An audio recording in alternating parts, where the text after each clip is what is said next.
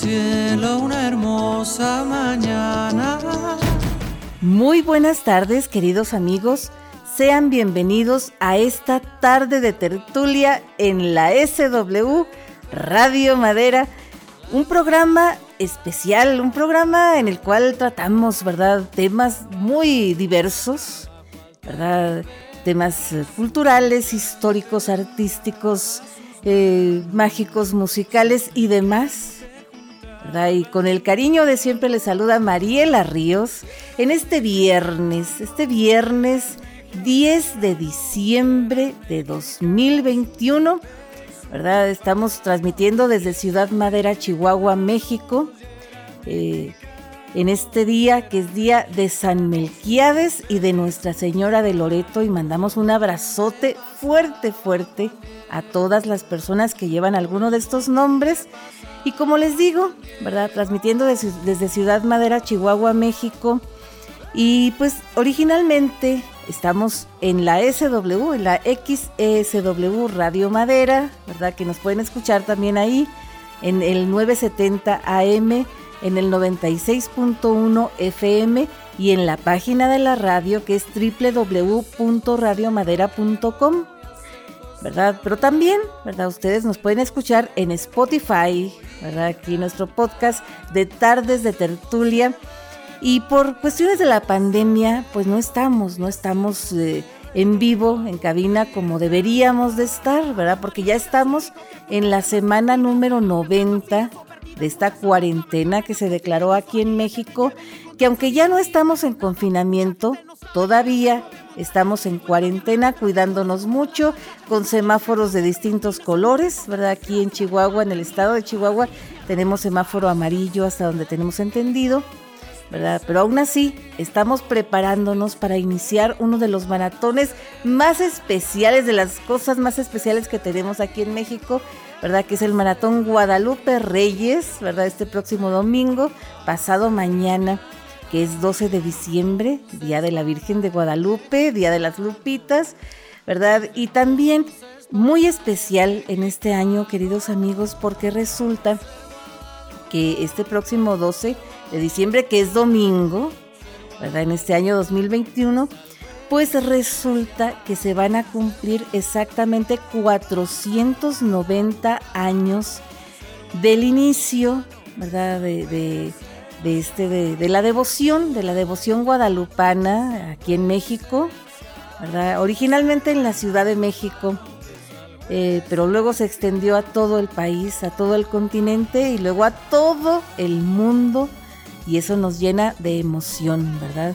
Porque según la tradición se dice que, en 1531, en diciembre de 1531, pues fue, eh, fueron las apariciones de la Virgen, que la primera aparición fue el 9, ¿verdad? El 9 de diciembre, que era, era, era sábado, luego el, 10 domingo, el 11 el lunes y el 12 martes, ¿verdad? Que fue el gran milagro de las rosas, ¿verdad? Que, que develó esta, esta imagen, esta imagen de la Virgen de Guadalupe, y para, para fines históricos, ¿verdad? Que nosotros queremos, no queremos hacer un programa religioso porque no tenemos autoridad para ello, ¿verdad? Aunque seamos fervientes guadalupanos, devotos, ¿verdad? Católicos, apostólicos y romanos y todo el asunto, pero no tenemos autoridad, ¿verdad? Para hablar de cuestiones religiosas y poquito, poquita autoridad podríamos tener para las cuestiones históricas, ¿verdad?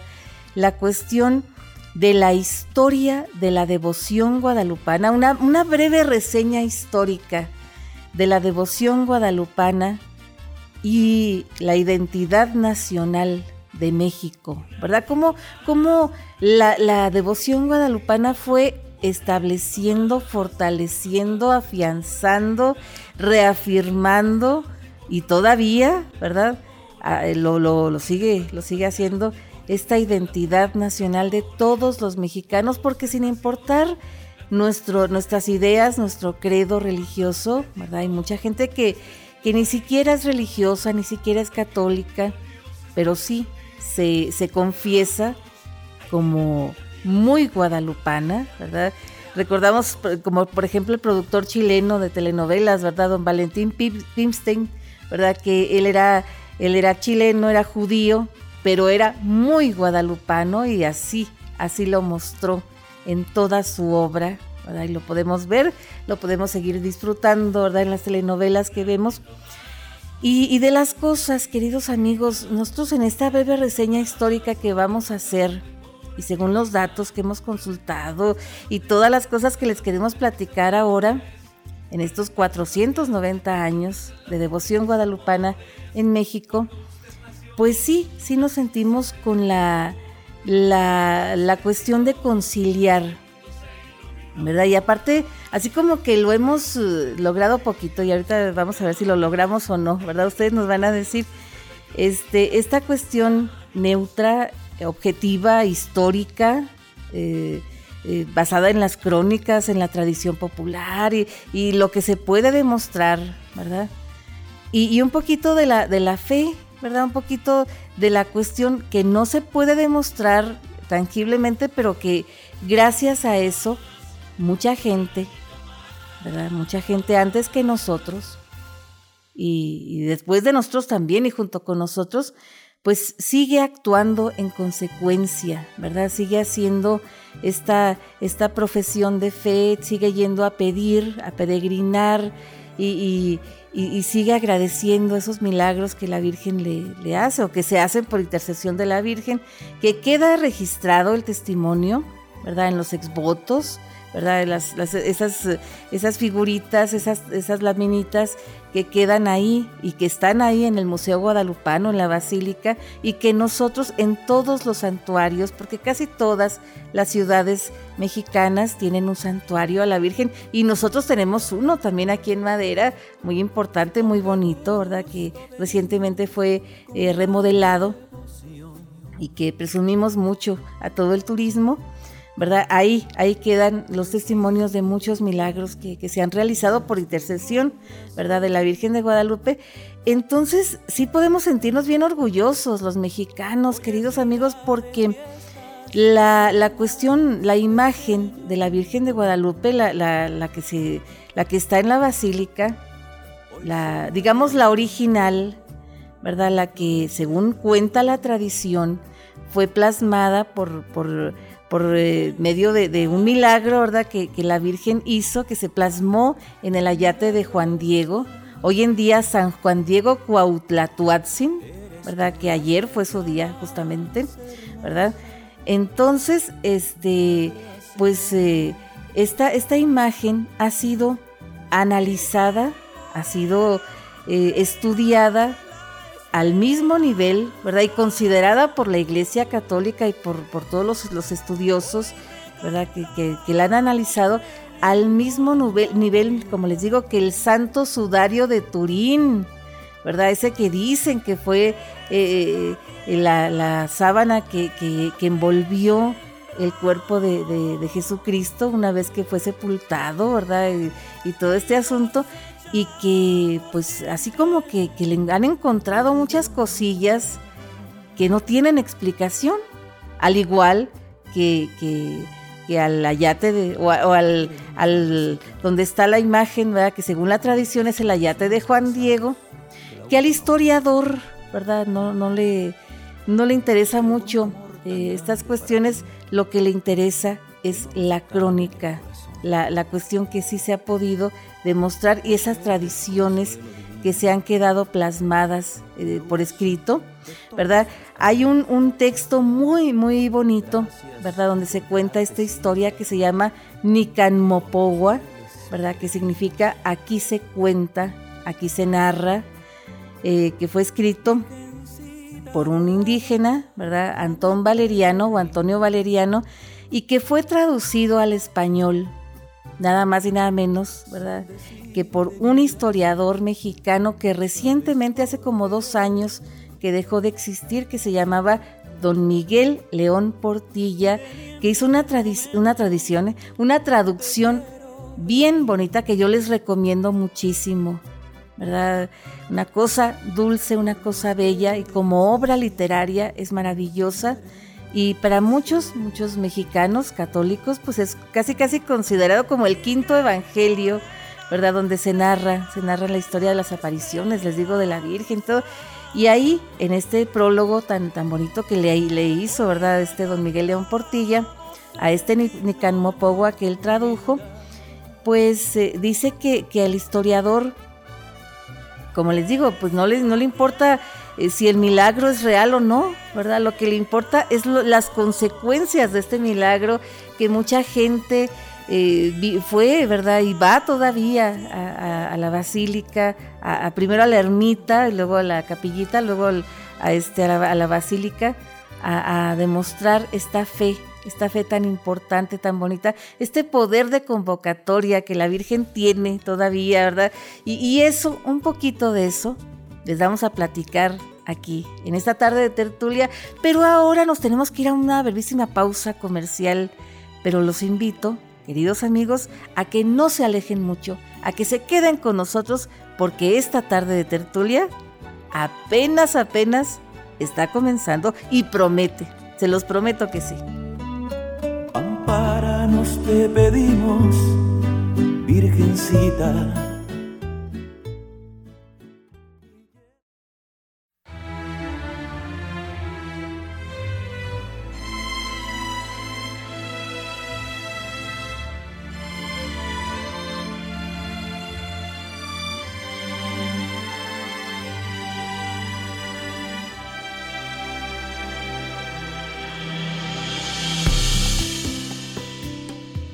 Muy bien, queridos amigos, aquí estamos en esta tarde de tertulia previa, previa a las fiestas de la Virgen de Guadalupe, que en este año se cumplen 490 años del inicio de la devoción guadalupana, ¿verdad? Y nosotros queremos hacer una breve reseña histórica de esta devoción guadalupana en México y cómo esta devoción guadalupana ha ayudado a establecer, fortalecer, afirmar y reafirmar nuestra identidad nacional, ¿verdad? La identidad nacional de México, de México entero como pueblo, ¿verdad? Como nación mexicana.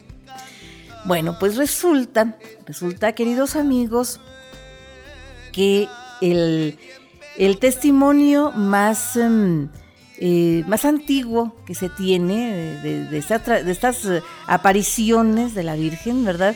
Pues les digo, es el Nican Mopogua, que fue escrito en la década de 1550.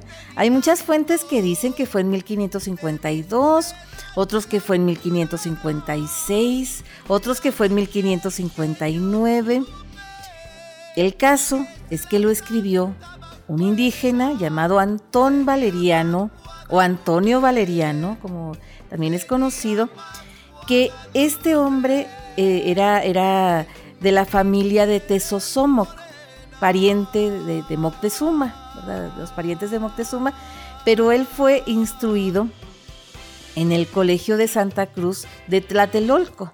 ¿Verdad? Y fue instruido, ya, ya hablaba el español y todo el asunto, pero él escribió este texto en, en náhuatl, ¿verdad? Con, letra, con letra, con su puño y letra, pero no lo, no lo imprimió, ¿verdad? Se quedó en calidad de manuscrito. Entonces, resulta que, hay un, un sacerdote que tal vez ustedes, muchos de ustedes recuerden, ¿verdad? Sobre todo la gente mayor, que se llamaba don Javier Escalada, que de repente lo veíamos en, la, en las transmisiones de las mañanitas, ahí estaba en la basílica contando y platicando, eh, bien bonito, ¿verdad? Eh, cosas muy, muy padres de, las, de la historia, de la tradición guadalupana y de las apariciones y todo eso. Entonces, este, resulta que él platica, platicaba, ¿verdad? Porque ya hace mucho que dejó de existir. Yo lo recuerdo particularmente el, 11 de diciembre, la noche del 11 de diciembre de 1987, que fue un año muy especial porque pasaron en la tele unas imágenes bien especiales de la Virgen que nunca se han vuelto a ver, ¿verdad? Desgraciadamente yo no tenía una videograbadora a la mano, si no lo hubiera grabado y lo hubiera digitalizado y de alguna manera se los hubiera compartido, queridos amigos, pero se los voy a tratar de, platicar, ¿verdad? Más o menos lo que se dijo, que don Javier Escalada platicó que hay otro, otro testimonio más antiguo que el Nican Mopogua, por allá de la década de 1540, que era un códice un códice a la usanza náhuatl, a la usanza mexica, ¿verdad? Porque antes los, los, que hablaban náhuatl no escribían con, con, letra como escribimos nosotros, sino que ellos tenían un lenguaje pictórico, ¿verdad? Y lo escribían en, en, este, en trozos de piel, ¿verdad? Piel de animal, lo que son los códices, ¿verdad?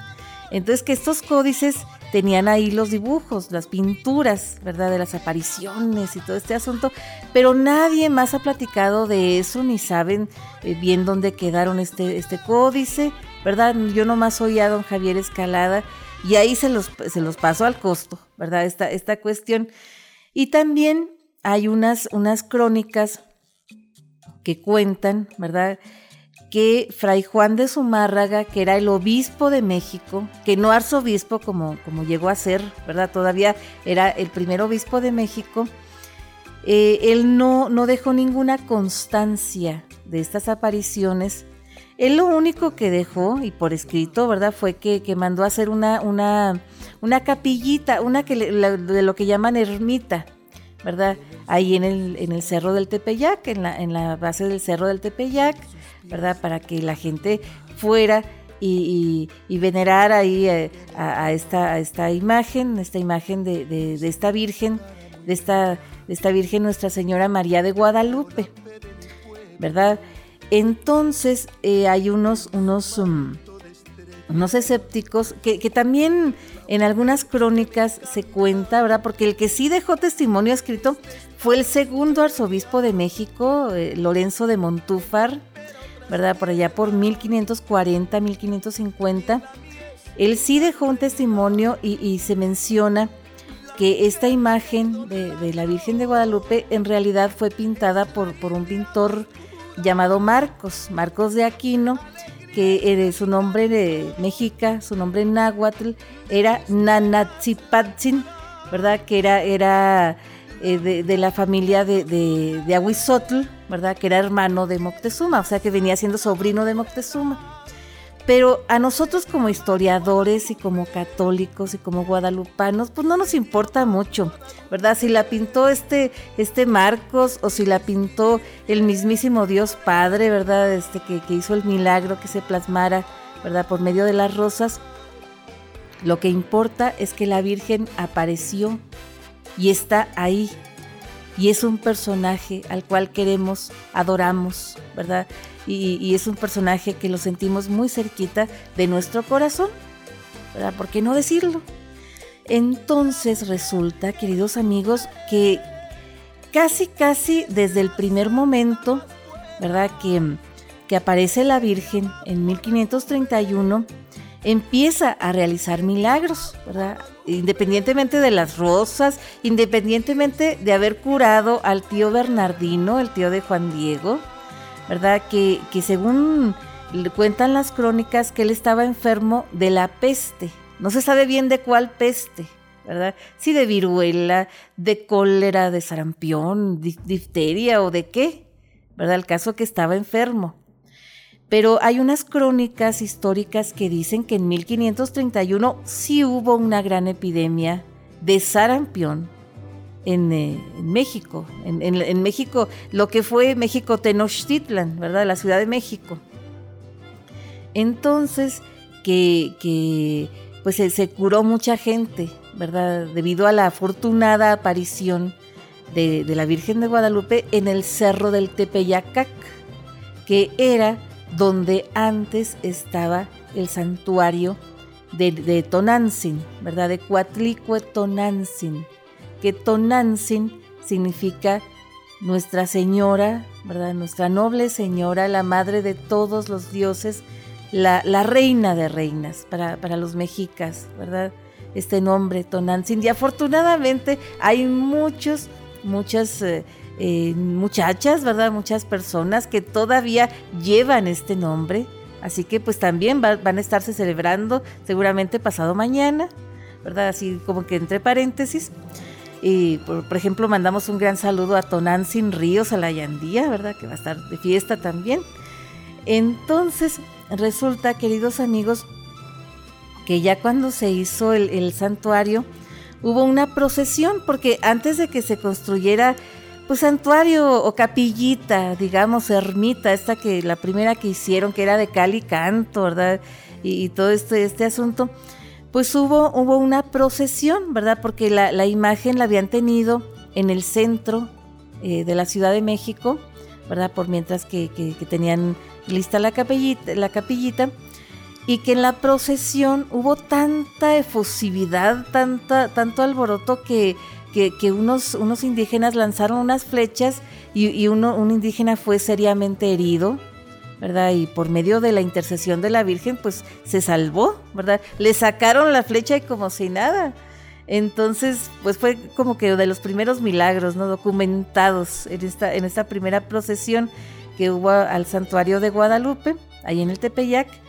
Pero lo que sí se cuenta, queridos amigos, que un regidor muy importante de la Ciudad de México, en la década de 1900, ¿eh? de 1540 y ya finales de 1540, principios de, 1550, eh, que se llamaba Antonio Carvajal. Un hijo suyo estaba muy gravemente enfermo porque se había caído de un caballo y por intercesión de la Virgen eh, de Guadalupe, pues se salvó, salvó su vida y él quedó muy agradecido y públicamente, ¿verdad? Fue y agradeció este milagro con su hijo y toda esta cuestión. Y este Antonio Carvajal, queridos amigos, era pariente de los Carvajal, los que fundaron eh, el estado de Nuevo León, ¿verdad? El estado de, de Nuevo León y Tamaulipas, ¿verdad? Acá en el norte de México y que menciona aparte, ellos eran judíos, eran criptojudíos, lo que le llamaban criptojudíos. Así que pues es un, milagro muy meritorio, ¿no? muy digno de mencionar en esta ocasión. Pero resulta que después de eso hubo un gran silencio en, cuanto a las crónicas, en cuanto a, estas cuestiones. Lo que sí se menciona, eh, aparte de, estos milagros que se obraron que, obraron este, por intercesión de la Virgen de Guadalupe, pues fue nada más y nada menos que por el año de 1500, entre 1595 1597, hubo como tres años, tres años y cachito, de una sequía muy intensa ahí en el centro de México, ¿verdad? En el centro de, de ahí donde está la Ciudad de México hoy en día. Entonces que no llovía, nada, pero nada de nada, ni siquiera se nublaba ni nada, dicen una cosa desesperada, porque no había cosechas, no había pues, cosas de comer, ¿verdad? Entonces fueron y sacaron a, la, Virgen de su capilla, de su santuario del Tepeyac, y la llevaron al Zócalo, a lo que hoy en día es el Zócalo capitalino, ¿verdad? Y a la Plaza de la Constitución, ¿verdad? Ahí la llevaron, hicieron una misa, una misa monumental y dicen que después, días después, empezó a, llover, ¿verdad? Y se restableció otra vez el ciclo de las lluvias y esta cuestión, pero después, 30 años después, hubo una gran inundación bien tremenda que también la Virgen de Guadalupe ayudó a calmar. Pero ¿qué les parece, queridos amigos? Si de esto y de muchísimas otras cosas más les platicamos después del corte. No se alejen mucho porque ahorita regresamos.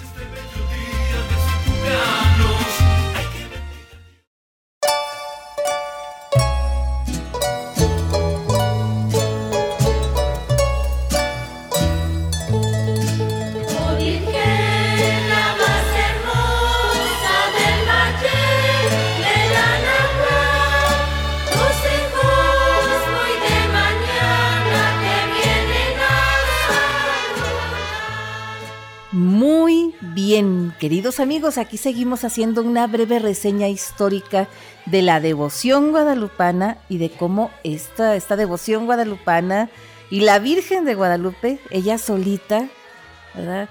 Pues ha ayudado a establecer, afirmar y reafirmar nuestra identidad nacional de México, ¿verdad? Y cómo se ha ganado las simpatías y el cariño del mundo entero donde la han conocido, ¿verdad? Es una cosa bella, una cosa bonita. Ella como advocación de la Virgen María, ¿verdad? Pues ha sido la única, la única que ha dado un mensaje de amor, un mensaje de amor maternal, ¿verdad? Porque pues recordamos la, Virgen de, Lourdes, ¿verdad? En, en Francia, y la Virgen de Fátima en Portugal, pues han dado mensajes muy apocalípticos, ¿verdad? Verdaderamente eh, tremendos, ¿verdad? Que dan un poquito de miedo, ¿por qué no decirlo, verdad? Y no, y la Virgen de Guadalupe nunca, nunca, nunca dio miedo a nadie, ni, ni su mensaje, ¿verdad? Todavía es un mensaje de amor maternal, de una cosa bella, verdaderamente. Pero les estaba yo contando, ¿verdad? De la, de la, de los milagros grandes, ¿verdad? Que están documentados en la historia. Primero una gran sequía en 1595 y luego una gran inundación que no paraba de llover, ¿verdad? En 1520, 1629. Que llovía y llovía y llovía. Y, dicen que en, la Ciudad de México, en el, en el Zócalo, hay un monumento, monumento que, tiene ahí como, como unas rayitas, unos niveles que dicen hasta dónde llegó esa inundación, la primera inundación de la Ciudad de México. Entonces que tardó como cuatro años para que se, se, se bajara el agua, se secaran las calles y todo este asunto. Y también llevaron a la Virgen en canoas, ¿verdad? La llevaron desde el Tepeyac hasta, hasta la Catedral Metropolitana, ¿verdad? Y la metieron porque seguía llueve, llueve, llueve. Y, hicieron una, una misa, una oración, una misa especial y todo. Y después dejó de llover, ¿verdad? Tuvieron que pasar cuatro años para que se normalizara la vida ahí en, en, México, en la Ciudad de México. Pero déjenme les platico, queridos amigos, eh, volviendo otra vez al siglo XVI, ¿verdad? A 1500, que por eh, allá de 1560, la década de 1560, el virrey, que no recuerdo ahorita quién estaba de virrey en, México, bueno, la Nueva España, ¿verdad? Eh, que, estaba de virrey, y, él le, llevó al, rey Felipe II, le llevó un estas crónicas, ¿verdad? De las apariciones de la Virgen y le llevó un, retrato, digamos, ¿verdad? Una, una, una, imagen, un grabado de la Virgen que, al, rey Felipe II le gustó tanto, le interesó, le llamó tanto la atención, que él dijo, esta Virgen de Guadalupe, de, vosotros, va a ser un estandarte de la cristiandad.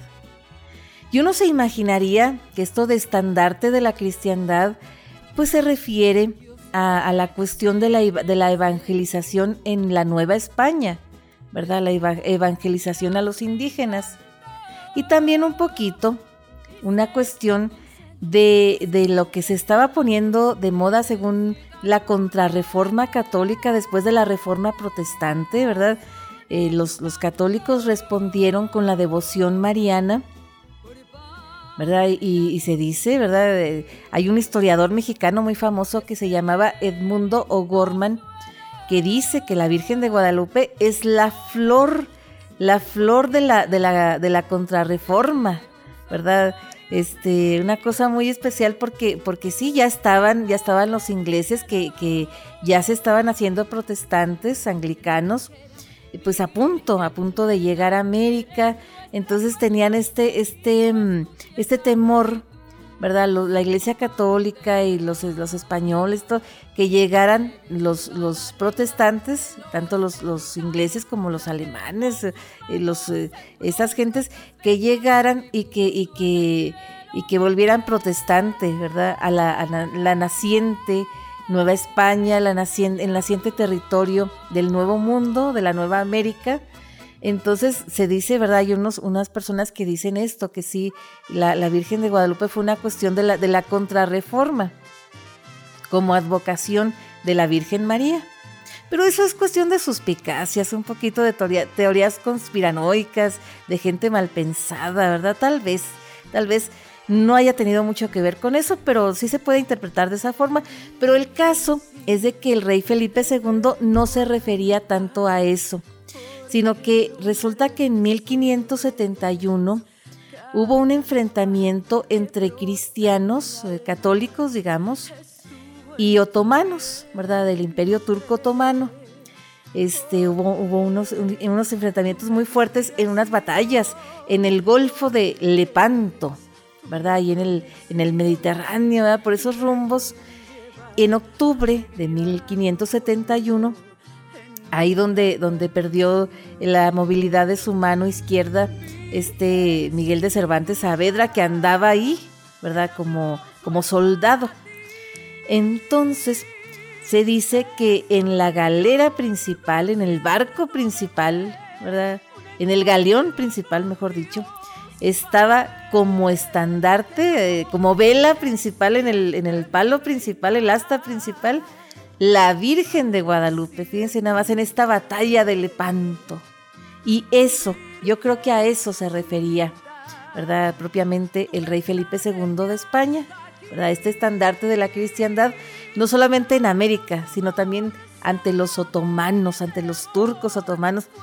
Pero déjenme les cuento que en 1574 había eh, en España un santuario, un monasterio guadalupano también, porque resulta que en Extremadura, en Extremadura, España, ¿verdad? De hecho, antes de que fuera España, ya se veneraba una Virgen de Guadalupe, que así se llamaba, de Guadalupe, ¿verdad? este, que, dicen que ella eh, se había aparecido por allá por el año, el siglo VI después de Cristo, ¿verdad? Y que después se le apareció a, un pastor, ¿verdad? Por allá por el año 1213, 1214, ¿verdad? Por esos años después de la batalla de las Navas de Tolosa en, mil, en 1212, ¿verdad? En la guerra de reconquista. Entonces, que esta, esta virgen se llamaba Guadalupe, que es una palabra árabe que significa río de lobos. Yo antes pensaba que era río de luz, pero no es río de lobos. Este, que, que, que dicen que ayudó a convertir a muchos, muchos moros, como les dicen todavía en España, a, las gentes de origen árabe, al cristianismo y ayudó a repoblar esas tierras que habían quedado desérticas, solas, ¿verdad? Este, allá al sur, al sur de, España, ¿verdad? Este, en, Extremadura. Y Hernán Cortés era muy devoto de esta Virgen de Extremadura, esta Virgen de Guadalupe. Cuando yo era niña, eh, escuché en algún lado, ¿verdad?, que alguien contaba esta devoción guadalupana que tenía Hernán Cortés por esta Virgen española y yo lo tomé así como un cuento, como, como de esos cuentos de Walt Disney, ¿verdad? Una cosa muy, o sea, como que no lo asocié con la Virgen de Guadalupe de nosotros. Entonces resulta que para 1574 llegó a oídos de este monasterio guadalupano en Cáceres, en España, ¿verdad? En Extremadura, que el santuario guadalupano de México estaba recibiendo muy jugosas limosnas de mucha gente, ¿verdad? Porque al igual que la gente humilde, indígenas, incluso mulatos y, gente de origen africano y de todos, de todas las nacionalidades que se, y las razas que se vinieron a juntar acá a territorio mexicano, ¿verdad? No, no hispano primero luego mexicano. Este, también había gente de mucho dinero, ¿verdad? Gente muy pudiente que iba y daba sus, sus limosnas pues por sus, sus milagros recibidos, ¿verdad? Por intercesión de la Virgen.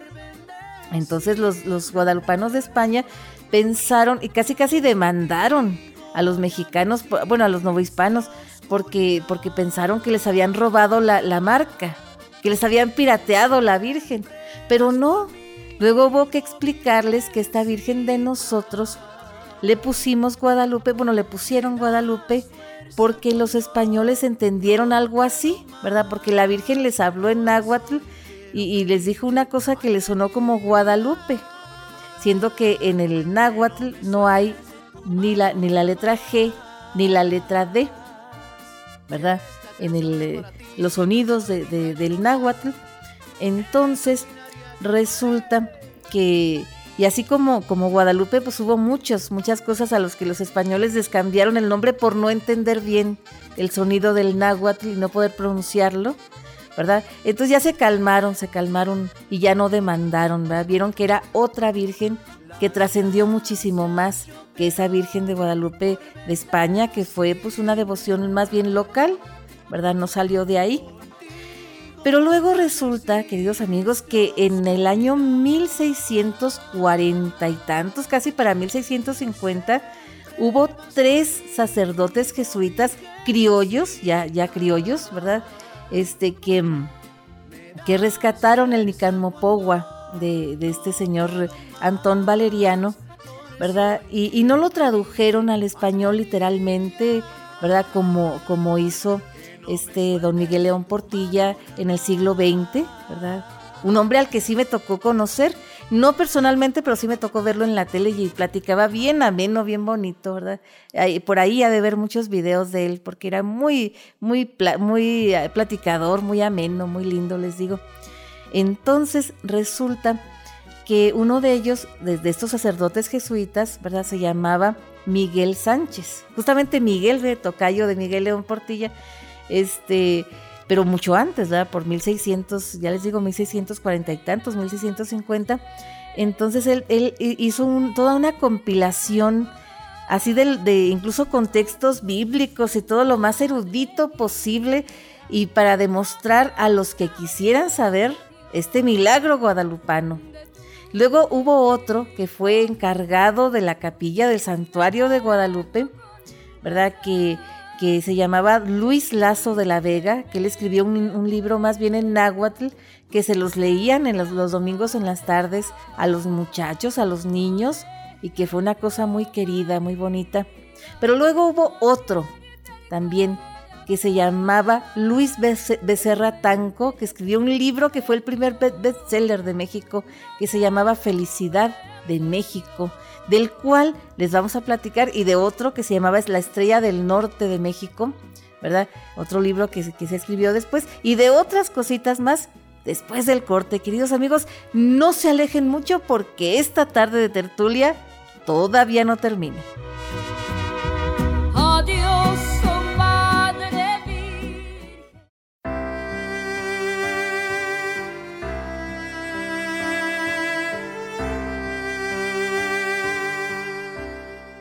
Muy bien, queridos amigos, aquí seguimos, seguimos realizando una breve reseña histórica de la devoción guadalupana, ya que se cumplen este próximo domingo exactamente 490 eh, años de, las apariciones y estas cosas, ¿no?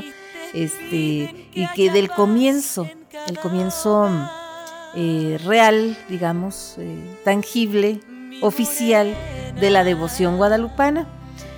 Y, cómo esto ha afianzado, ha, fortalecido de alguna manera, ¿verdad? Y sigue, sigue, sigue fortaleciendo nuestra identidad nacional de México, ¿verdad? Ante nosotros y ante el mundo entero. Pero les estaba yo contando, ¿verdad? Estos sacerdotes jesuitas que, que fueron escribiendo, ¿verdad? Lo mismo Miguel Sánchez, que escribió un libro pues para la gente más erudita, ¿no? Para, para los más, em, este, ahora sí que los más leídos y escribidos, ¿no? La gente que, que más, eh, para que entendieran un poquito este milagro guadalupano, incluso con fuentes bíblicas y toda esta cuestión. Y luego Luis Lazo de la Vega, que era el encargado del santuario de Guadalupe, de, de la capilla de Guadalupe, pues él hizo una historia más para los, los indígenas para los, las nuevas generaciones, los jóvenes y los niños, que todos los domingos en la tarde se ponían a leerles en su casa, ¿verdad? O en algunas casas estas historias para que, para que las, eh, las fueran ellos disfrutando desde chiquitos. Pero luego hubo otro, otro, otro señor, ¿verdad? Que se llamó Luis Becerra Tanco, que él escribió un libro más popular y muy vendido, muy distribuido, ¿verdad? Se podría decir que fue el primer bestseller de la literatura mexicana que se llamó Felicidad de México, que Después fue rescatado, ¿verdad? Para, para la cuestión de, ir a visitar a la Santa Sede, ir a visitar al Papa y estas cosas. Entonces, resulta que, después, eh, por allá por 1688, hubo otro, otro sacerdote, también jesuita y también criollo, nacido en Florida, pero criollo porque en ese tiempo este, Florida era parte de la Nueva España, que se llamaba Francisco Florencia, que él escribió otro libro, que les digo que también les, les comentaba yo antes del corte, que se llama La Estrella del Norte de México. Y no, no que fuera del norte de México, de acá, de, del norte de la República Mexicana, no, del norte de la Ciudad de México, que es ahí donde queda el Cerro del Tepeyac, ¿verdad? Entonces, resulta que aparte, este señor Francisco Florencia hizo otra cosa más, porque a finales del siglo, del siglo XVII, ¿verdad? Pues se hizo la, calzada de los misterios, la, primer calzada de Guadalupe que hubo desde eh, la orillita del, primer cuadro de la Ciudad de México, ¿verdad? Hasta el cerro del Tepeyac, hasta las faldas del cerro. Entonces, que hoy en día es la calzada de los misterios, hasta donde tenemos entendido, porque hay unos monumentos ¿verdad? Con los misterios del Santo Rosario. Entonces, este, ahí se organizó, organizó, ¿verdad? Este señor, procesiones, lo que hoy en día podríamos considerar por las, peregrinaciones famosísimas, ¿verdad? Que se hacen ahí a la Basílica de Guadalupe y que pues se, se, organizan a lo largo de todo, de todo el territorio nacional a todos los santuarios de Guadalupe, ¿verdad? Nosotros nos enteramos en la semana que aquí, aquí en Madera, hay una peregrinación muy famosa que hacen, eh, ¿verdad? Desde, desde el cable, ¿verdad? Pasando por todas las, poblaciones que pasan desde el cable, ¿verdad? Hasta acá, hasta Madera, y que, que tienen algunos días, ¿verdad? Caminando para, para acá seguramente a lo mejor algún, alguien nos está escuchando, ¿verdad? En estas eh, gente que viene en esta peregrinación, que esperan llegar mañana por la tarde, ¿verdad? Para celebrar a la Virgen de Guadalupe ya en el santuario, ¿verdad? Aquí, en el santuario de aquí de Madera. Entonces, pues les mandamos un gran saludo. Eso nos, nos llena de emoción también. Entonces, queridos amigos, pues resulta que para el año 1774, 1744, ¿eh? hubo una comisión de sacerdotes mexicanos que llevaron todas estas cosas, ¿verdad? Estos libros, esta literatura, y luego aparte eh, vieron a un pintor que se llamaba Miguel Cabrera, ¿verdad? Que hizo una, una pintura de la Virgen de Guadalupe grandísima, casi casi de tamaño natural. Entonces, que, que, la llevó, la llevaron, ¿verdad? A, la Santa Sede, a, Roma, y ante el Papa eh, Benedicto XIV, ¿verdad? Y Benedicto XIV los, los escuchó muy atentamente, ¿verdad? Ellos no querían, no querían este oficializar las apariciones ni el milagro guadalupano. Ellos lo que querían era hacer oficial, pero el culto guadalupano.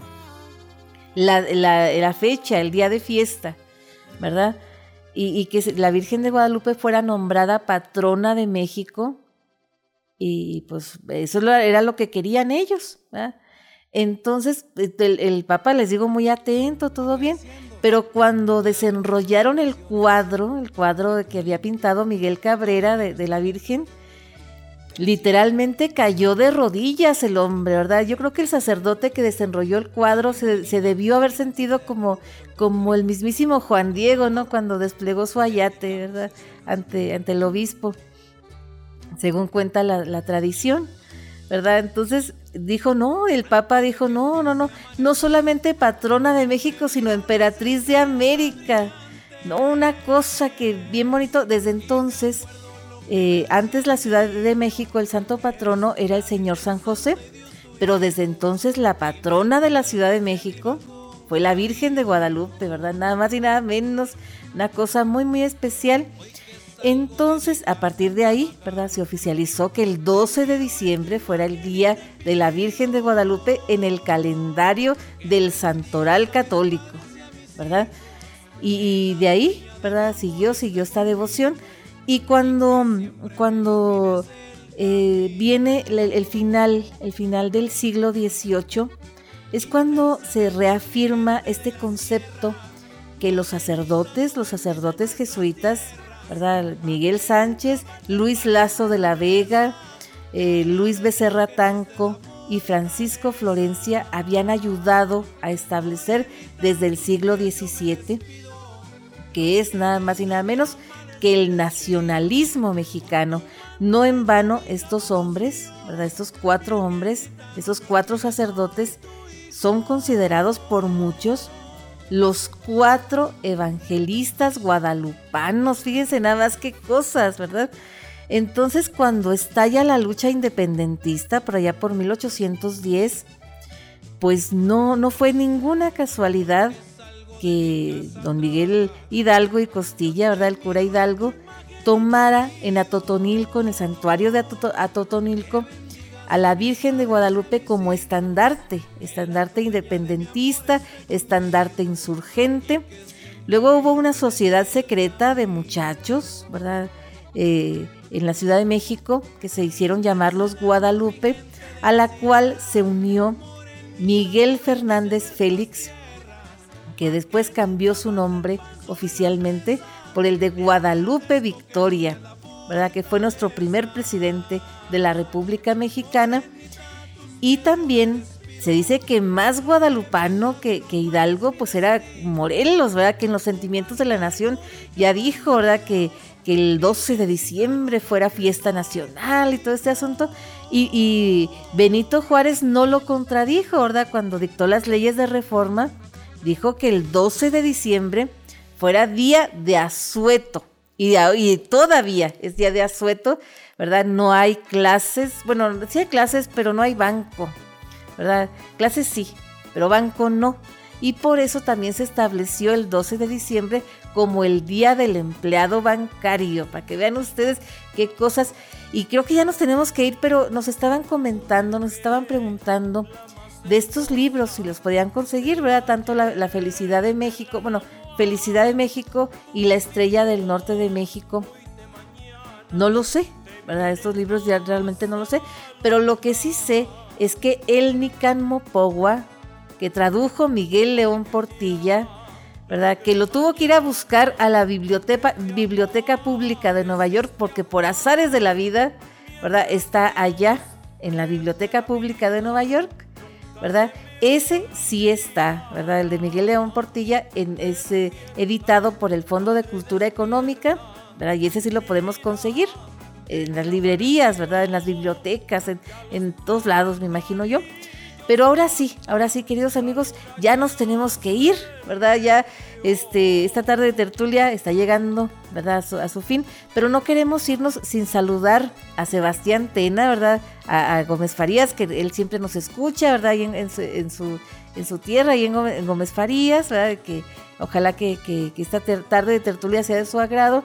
Y también felicitar a los cumpleañeros de la semana, la gente que esté celebrando aniversarios cumpleaños, cosas que haya que celebrar, hay que celebrarlas con bombos y platillos. Muy especialmente quiero yo felicitar, ¿verdad? A Edgar, que está cumpliendo años el día de hoy, a Nayeli, Nayeli Reina también que está cumpliendo años. Un abrazote bien, bien fuerte. Y también un abrazo fuerte, fuerte para Iván. Iván Ríos, que, que, va a estar cumpliendo años mañana, ¿verdad? Un abrazote que va a cumplir cinco años, ¿verdad? Sus primeros cinco años.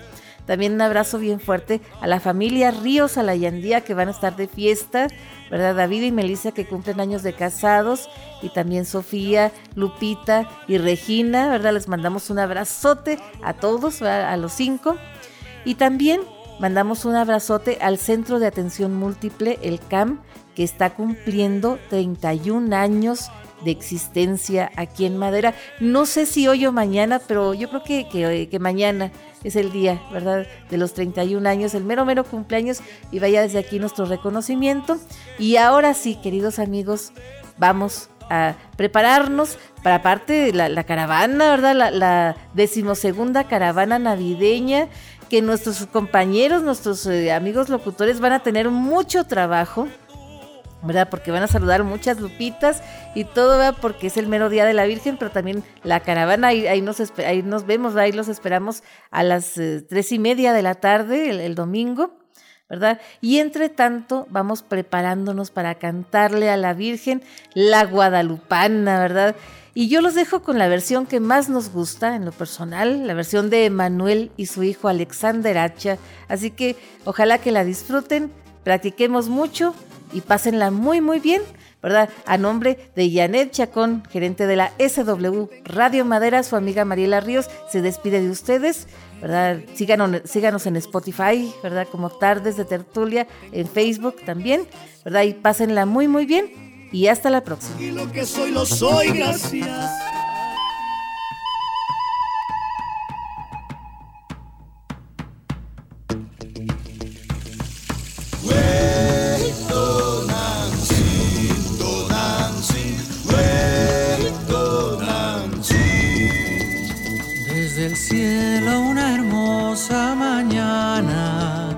Desde el cielo una hermosa mañana.